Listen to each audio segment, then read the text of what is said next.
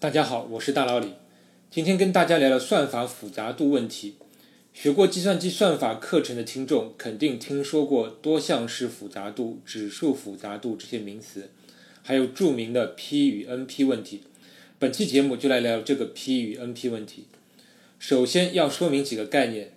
要讨论复杂度问题，首先要考虑的就是如何衡量一个算法的复杂度。你能想到的第一个指标应该就是时间。在同样的计算能力下，一个算法执行的时间越长，我们感觉上这个算法就应该越复杂，这是对的。但是不同的算法直接比较运行时间似乎又是不合理的。比如一个求一些数的最小公倍数的算法和一个对十个数字排序的算法，你光比较时间的话，你很难说哪个算法更复杂，因为这就是两个不同的问题，没有可比性。所以计算机科学家使用另一个标准。就是当一个算法随着计算量的变化，所需计算次数的变化程度，比如排序问题，排序问题本身有很多不同的算法，这些算法之间应该是可以比较好坏的。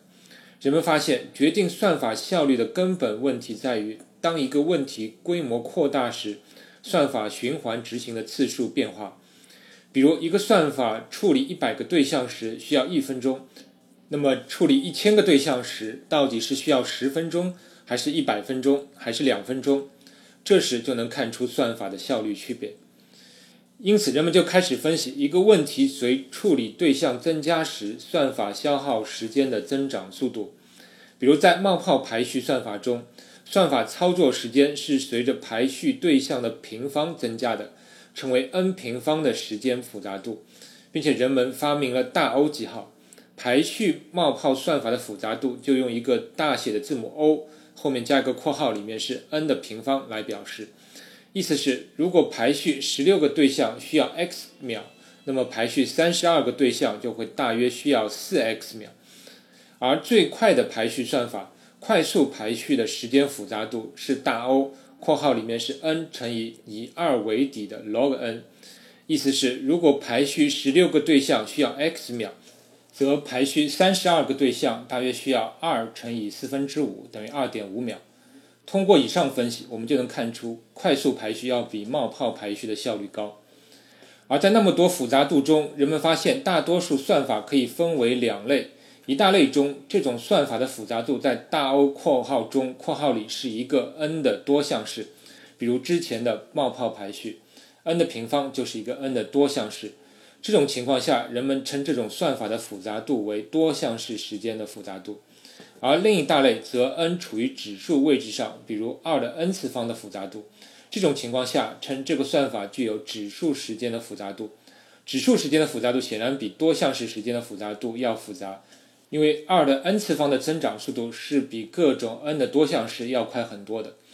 另外，在之前提到的快速排序算法中，它的时间复杂度 n log n 也被归为多项式复杂度算法。因为 log n 虽然不是典型的多项式，但是它比大多数多项式的增长速度都慢，所以也归类到多项式复杂度中。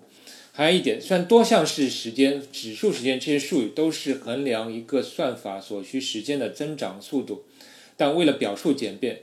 我们有时也说这个程序需要多项式时间，或者需要指数时间运行等等。但你要知道，这其实是说这个程序随问题规模增加其运行时间的增长程度。以上我们简单介绍了一下时间复杂度，那么我们可以开始聊聊什么是 P 与 NP 问题。P 问题是一类问题的总称，这类问题的定义是这样的。如果一个问题存在一个多项式时间算法求解，则这个问题就是一个 P 问题。其中的 P 是英语多项式一词 polynomial 的首字母。典型的 P 问题就是比如之前提到过的排序问题。还有一个典型问题是质数判定问题。给定一个整数，请判定它是否为质数。二零零二年，印度研究者发现了一个质数判定算法。其算法复杂度为 O（ 括号里是 log n 的十二次方），因此正式确认了素数判定是一个 P 问题。你可能推测 NP 问题就是指所有不存在多项式算法时间的问题，或者就是指数时间问题，但这是一个误解。NP 问题的定义是这样的：如果给你一个问题和这个问题的某个解答，存在一个多项式时间算法验证这个答案的正确性，则这个问题就是一个 NP 问题。听起来有点拗口，我还是可以举个例子看看什么是验证解答。比如给你一个整数和另一个比它小的整数，请你判定这个小的整数是否是之前那个整数的因子。那你当然可以简单的去除一下，看看是否整除。这当然是多项式时间内可以完成的。听到这里，你是否发现一个问题？就是一个问题如果是 P 问题，则它必然也是 NP 问题。比如给你一系列整数，问你这些整数是否从小到大排序好了，那我就可以用快速排序算法对这些整数进行一次排序，然后看排序结果是否与你给定的顺序一致就可以了。而且这肯定是能在多项时间内完成的，所以排序问题是 NP 问题。虽然我用的判别方法很愚蠢。以上证明中用到的就是数学中的划归思想，即将一个问题转化成另一个问题的过程。通常我们是设法将一个未知问题转化为一个已知解法的问题，这样未知问题就可以用已知方法来解决。那么我们用划归思想证明所有 P 问题都是 NP 问题这个命题。对给定的一个 P 问题，如果我们就用这个 P 问题的求解算法求解一次。然后与已知答案比较，则肯定能在多项式时间内判定这个答案是否正确。所以 P 问题就划归为 NP 问题，即所有 P 问题都是 NP 问题。这意味着，如果问这个问题是 P 问题还是 NP 问题，这个问题是不太对的。因为如果这个问题是 P 问题，则它也必然是 NP 问题。那我们为什么还会这么问？那是因为我们默认存在一些 NP 问题。它不存在多项式时间的求解算法，也就是它不是 P 问题。为什么我要说默认二字？因为这是没有经过证明的事情。如果你能确切的证明某个问题存在多项式时间内的验证算法，而又不存在多项式时间内的求解算法，那么恭喜你，你解决了克雷数学研究所提出的千禧年七大数学难题之一，即 P 与 NP 问题，并可获得百万美元的奖金。当然，你也可以反过来证明 NP 问题就是 P 问题，即 NP 与 P 问题互相可以划归，那么你也同样解决了这个问题，尽管这看上去非常不可能。那么我们来举些例子，看看我们默认了哪些问题是 NP 问题而不是 P 问题。第一个问题是三色着色问题，你可能知道有一个四色定理。他说，任何一幅地图都可以用最多四种颜色着色，使相邻两个区域有不同的颜色。那现在给你一幅地图，问你这幅地图能不能用三种颜色来着色，使得任何相邻两个区域能有不同的颜色？当然，有些地图是可以做到的，也有些地图无法只用三种颜色着色。人们发现，找不到一个多项式时间的算法可以肯定找到一幅地图的三色着色方案。或者给出一个否定的结论，所以这个问题看上去不是一个 P 问题。但是如果我给你一幅已经用三种颜色着色的地图，问你这是不是一种合理的着色方案，那这个问题就太简单了。你可以检查所有相邻的区域，看是否存在相邻区域中用了同一种颜色。如果不存在，那么这就是一个合理的着色方案。这种检查是可以在多项式时间里完成的。所以三色着色问题是一个 NP 问题。第二个例子叫整数求定和问题，给你一大堆整数，问你是否可以从中找到若干整数，使得它们相加之和是零，或者是其他任何一个给定的整数。你会发现你不能找到一个多项式时间算法来求解。第三个例子，我给它起名叫小圈子问题。这个问题是有关社交网络的。假设我给你一大群人的社交网络数据，比如这些人的微信账号，以及这些人之间谁与谁是微信好友的数据。现在我的问题是，你能否从中找出一些小圈子？比如能否从中找出至少六个人，这六个人与其他所有人都不是好友？如果有的话，那么这六个人就构成了一个小圈子。但是你稍微思考一下，要找出这样的小圈子，多项式时间的算法是不存在的。另一方面，给你六个人或者若干人，问你这些人是否构成一个小圈子，那也是一瞬间就能判定完成的事儿。所以这个小圈子问题也是一个 NP 问题。类似的问题还有很多，你大可上网搜索一下。那 NP 问题中的 NP 到底是什么含义？其实它的全称叫 Non-deterministic Polynomial，非确定性多项式时间问题。这个名字起的有点奥妙，其实意思也不难。在学术上，在判定一个问题的复杂度时，都是问一个是非题。这个是非题的最后一句永远是：这个程序或算法会停机吗？停机的意思就是程序运行终止，并输出一个是或非的结果。当然，之前提到的所有 NP 问题都必然会停机的，只要你枚举所有情况。所以我们问的会更具体一点：这个程序会在多项式时间里停机吗？P 问题显然都会在多项式时间内停机，NP 问题就有意思了。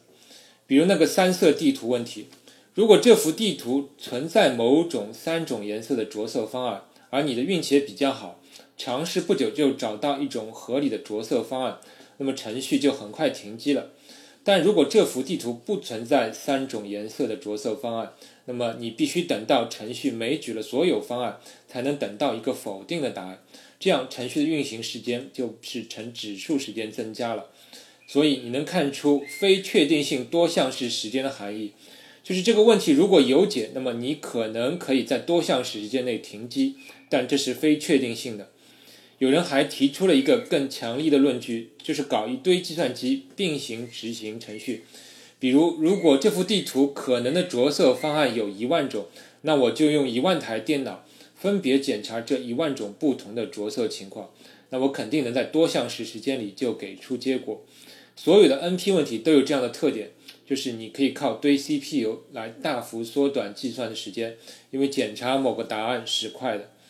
所以人们就问：以上这种问题与多项式时间算法问题有本质区别吗？